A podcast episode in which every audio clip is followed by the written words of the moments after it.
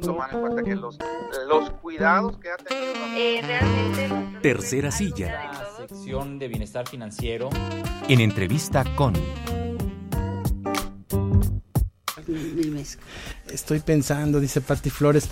Aquí está ya en la tercera silla el queridísimo Oscar Ramírez, analista cinematográfico, un excelente comunicador, excelente persona. Bienvenido, Oscar. ¿Qué tal, Rodolfo, Pati y todo el público de Conexión Universitaria?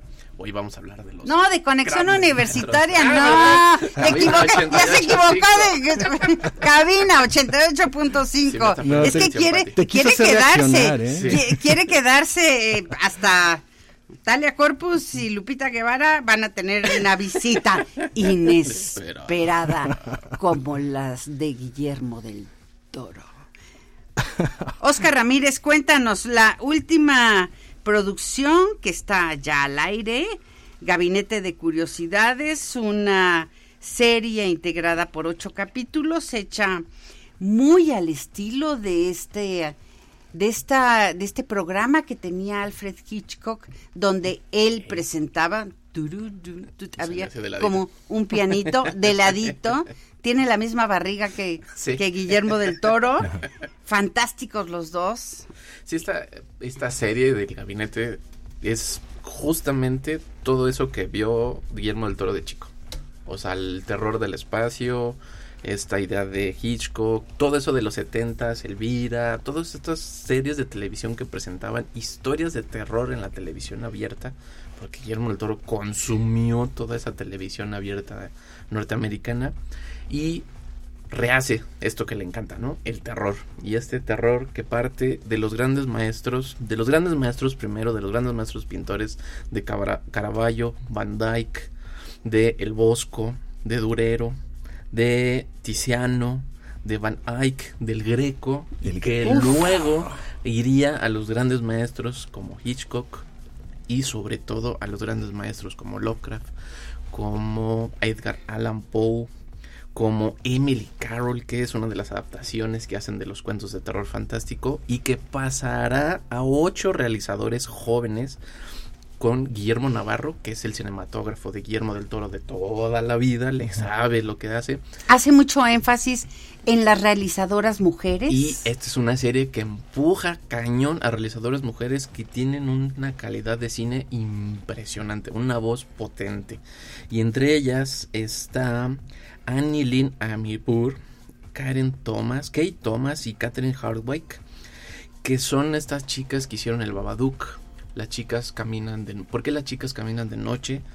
Y una, la más joven, la primera que les dije, este Kate Thomas, que es una directora que hace mucho cortometraje. Todo esto es una producción canadiense, tiene una factura canadiense.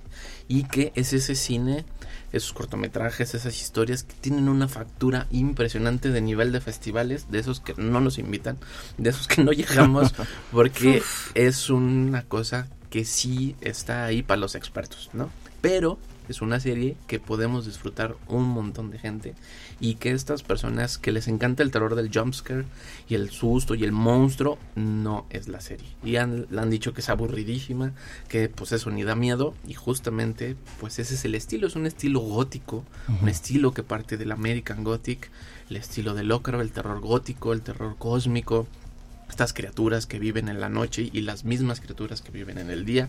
Y en estas ocho historias, son alrededor de 50 minutos, una hora, Guillermo del Toro, al mero estilo de Hitchcock, caminando también así con su pancita, presentará su gabinete, donde dará una pequeña introducción muy en la gran metáfora, la gran historia de terror, y presentará un objeto que saca de su Eh, gabinete. se, acerca título, ¿no? se acerca al Es gabinete una cosa enorme. enorme es como Es una escultura ese gabinete, Pati, o sea, es una obra de es un de arte. gabinete, Sí, sí, sí, eh, un gabinete. lleno de, de cajoncitos. Sí, sí, sí. Y entonces abre su cajoncito y saca de ahí una carta, un cuchillo, El un, pañuelo, un pañuelo, una espada, una pintura.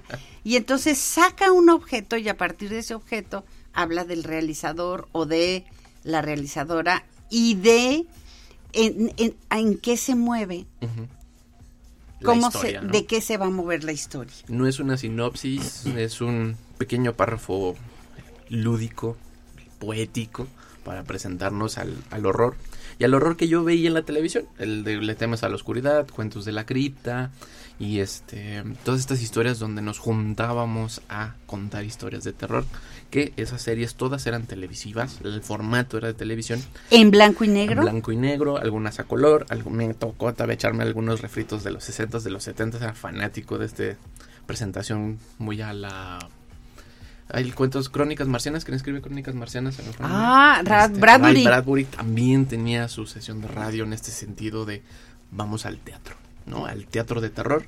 Y Guillermo del Toro retoma toda esta corriente de terror inglesa, el teatro guiñol, que tiene las historias más tétricas que jamás hemos sabido y contado, que parte de este del Penny Dreadful, que son estas historias que, conta- que costaban un penny, un centavo inglés, que eran historias de asesinatos, hombres lobo, vampiresas, momias, monstruos y fantasía. Y Guillermo del Toro reúne a todos estos grandes directores, directoras sobre todo, un cast impresionante de trabajo y les da la libertad de crear estas historias de terror. Y con sus propios estilos, de toda esta gran imaginación, de toda esta gran cultura que hay detrás de estos cuentos, de esta literatura, de la narrativa, sobre todo de la pintura, porque la, la serie tiene una plástica brutal, impresionante. No es una serie de televisión, son pequeños cortometrajes de 50, 40 minutos que les da la libertad Guillermo del Toro a hacer lo que mejor saben hacer, ¿no? Hablar del terror y de la condición humana. Wow. No, bueno, está realmente es muy impresionante. cañona. Pero la, la otra cosa, ocho capítulos totalmente distintos que te dan distintas sensaciones de miedo. Ah, Ahí le va, nada más le voy a plantear la, la primera y además para que usted la vea, ¿eh? Pues nada más le voy a contar tantito de la primera.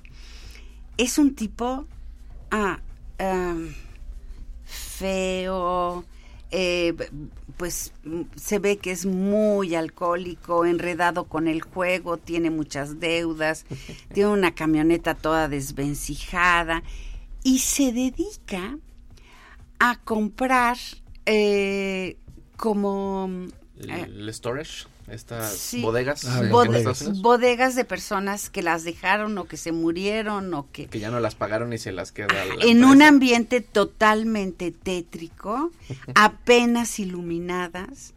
Y entonces el tipo tiene una gran deuda, creo que debe como 50 mil dólares, y entonces llega, y las bodegas son como, como se venden, eh, que nadie sabe lo que hay adentro.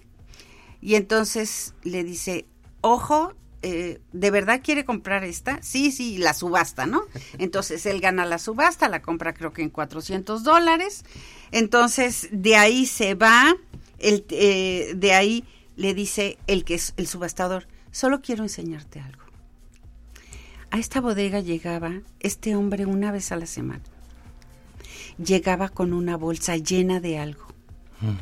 Por las imágenes que tú ves al principio, ves que son huesos de cadáver de animal o carroña o algo así, no lo sabemos.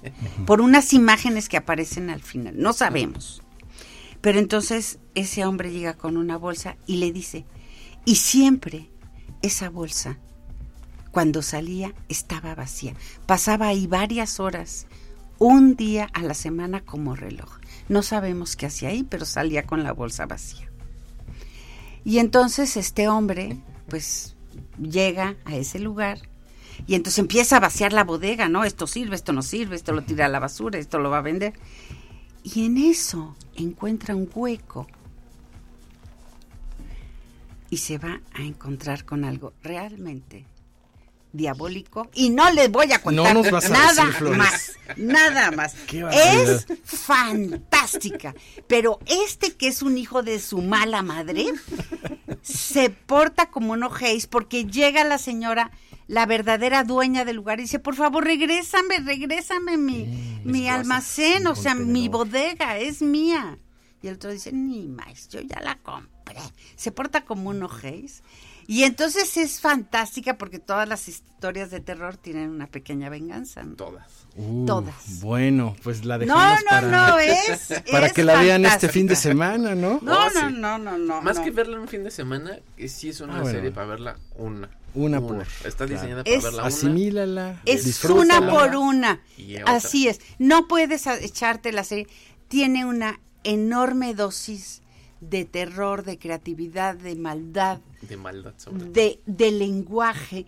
Es Lovecraft en algunas, en algunos Sí. casos, ¿no? Sí, en otras es Edgar Allan Poe, en otras Emily Clark. Toda esta fantasía del siglo XIX de cuentos que pues, los grandes maestros del terror se lo saben de piapa. Está Cliff Barker, que es uno de los autores más nuevos también. Mucha plástica.